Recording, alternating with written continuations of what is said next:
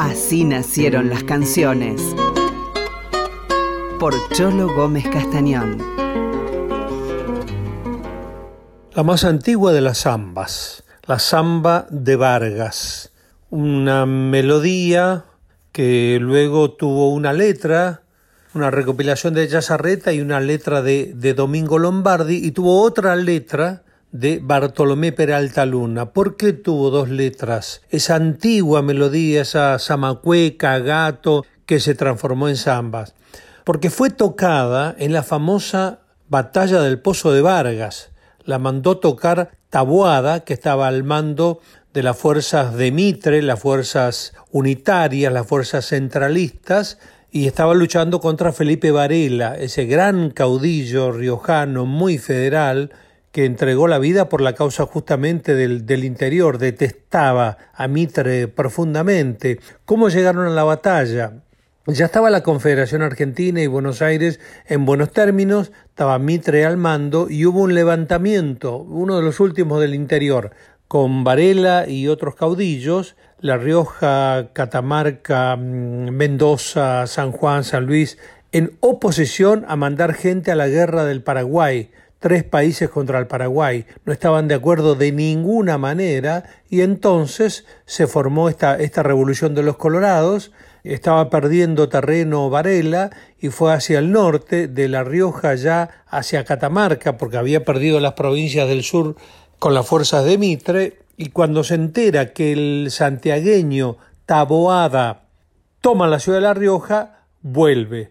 Estrategia muy mala, porque no había agua en todo el camino hasta la entrada misma de La Rioja.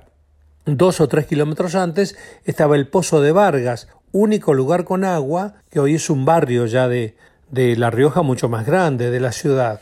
Bueno, cuando llega, cuando llega Varela, se encuentra con que Taboada había armado un, un cerco, un cepo, una trampa.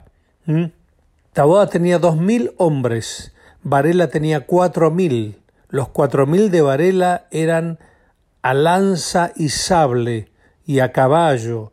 Los dos mil de Taboada eran la mayoría infantería con carabinas Sharp muy modernas que había comprado el gobierno para la lucha de la guerra contra el Paraguay. Por lo tanto, había un, un, una lucha muy desigual, una lanza contra una carabina.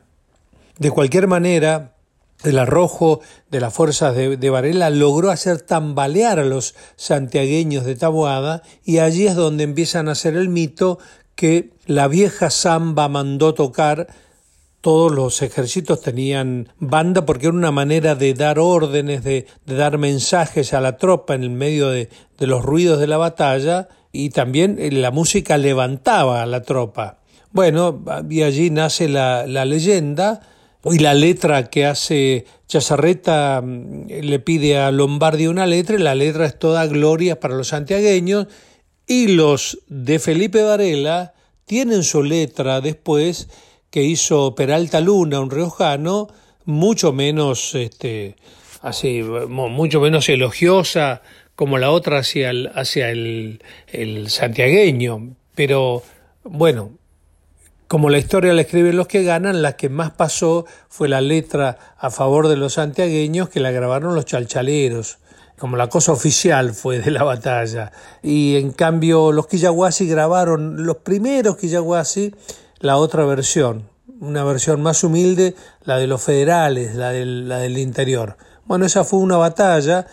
Piensen que había seis mil personas peleando, seis mil todo un día Casi todos los muertos, que fueron 1.400 más los heridos, los aportó Varela. Varela terminó con 180 hombres. Sin embargo, siguió peleando, siguió, siguió, siguió. Se exilió en Chile cuando ya no tenía más remedio años después.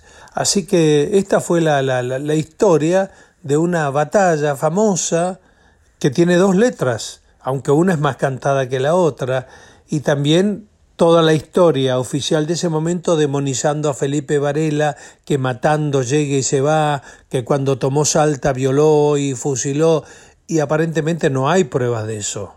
Eh, Varela era una persona absolutamente distinta a eso. Cada vez que había una batalla, en el caso de Tahuada, le, mandó decir hagámosla fuera de la ciudad para que no haya víctimas civiles. Y en Salta hizo la misma invitación que fue desechada por las fuerzas que estaban en Salta. O sea, pero bueno, de esto ya, ya, ya, ya es muy común y seguramente no, no solo acá, sino en el mundo, ¿no?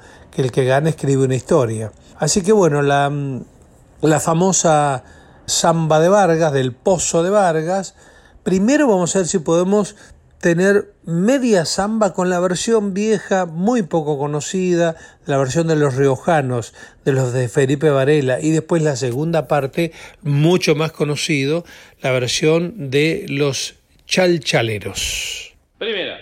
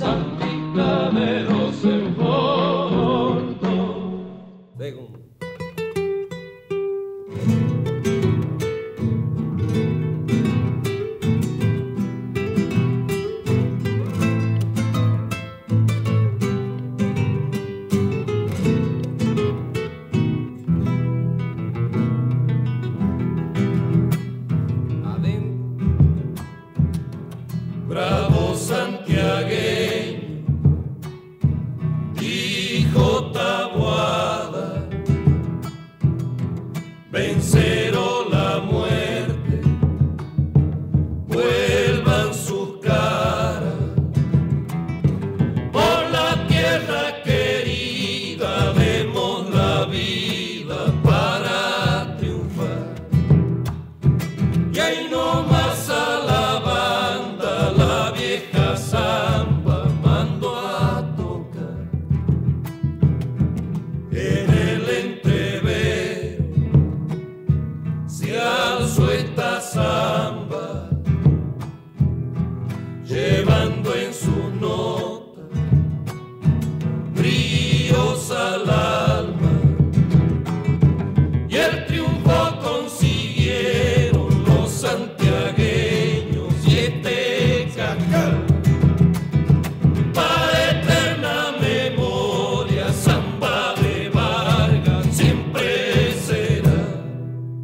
Así nacieron las canciones por Cholo Gómez Castañón.